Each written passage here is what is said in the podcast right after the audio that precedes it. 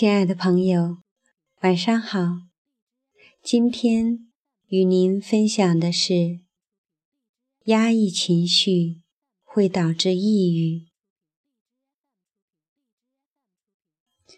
啊，抑郁是被压制的愤怒，产生于你不应该愤怒的感觉。例如，你觉得不应该对父母、伴侣。员工或者好朋友发火，然而你已经感到了愤怒，并沉溺其中，然后愤怒就变成了抑郁。如今，许多人对抑郁感到很痛苦，甚至成了慢性抑郁。当我们感到抑郁时，很难摆脱它。我们所做的一切努力，都让人感到绝望。无论你的精神状况如何，你每天都得洗脏盘子。你不可能让水池装满了脏盘子，然后说：“哦，我是个精神主义者。”同样的道理。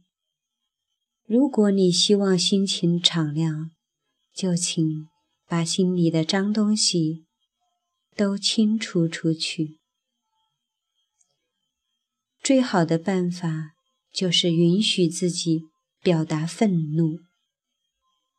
你不用那么压抑，有许多治疗师可以帮助你发泄愤怒。向他们寻求咨询，将对你大有益处。我个人认为，无论是否愤怒，每个人都应该至少一个星期捶打一次床。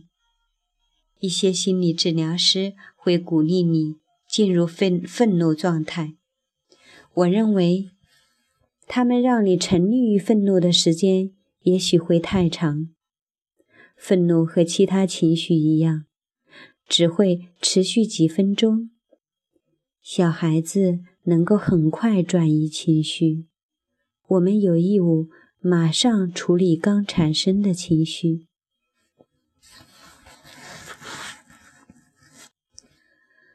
作家伊丽莎白·库拜勒罗斯在他的研习班中做了一个非常棒的练习，他把它叫做“表现出来”。他。让你找来一段胶皮管和一本厚厚的旧电话本，又胶用胶皮管不断地打电话本，让各种情绪浮现出来。当你释放愤怒的时候，可能会觉得不好意思，这很正常，特别是这种做法。有违于家庭观念时，第一次会让你觉得害羞，接下来会变得有趣，并很有效果。上帝不会因为你愤怒而憎恨你，只有当你释放了愤怒，你才能用一种新的眼光看待问题，并找到解决的办法。对于抑郁的人，我还有一个建议，请营养专家重新安排你的饮食结构。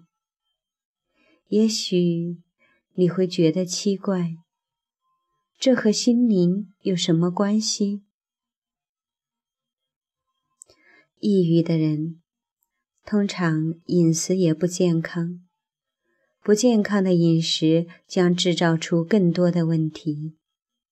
我们都想摄取对身体有益的食物，然而我们会发现，服用药物后，身体所产生的化学药品的不平衡将使身体状况更糟。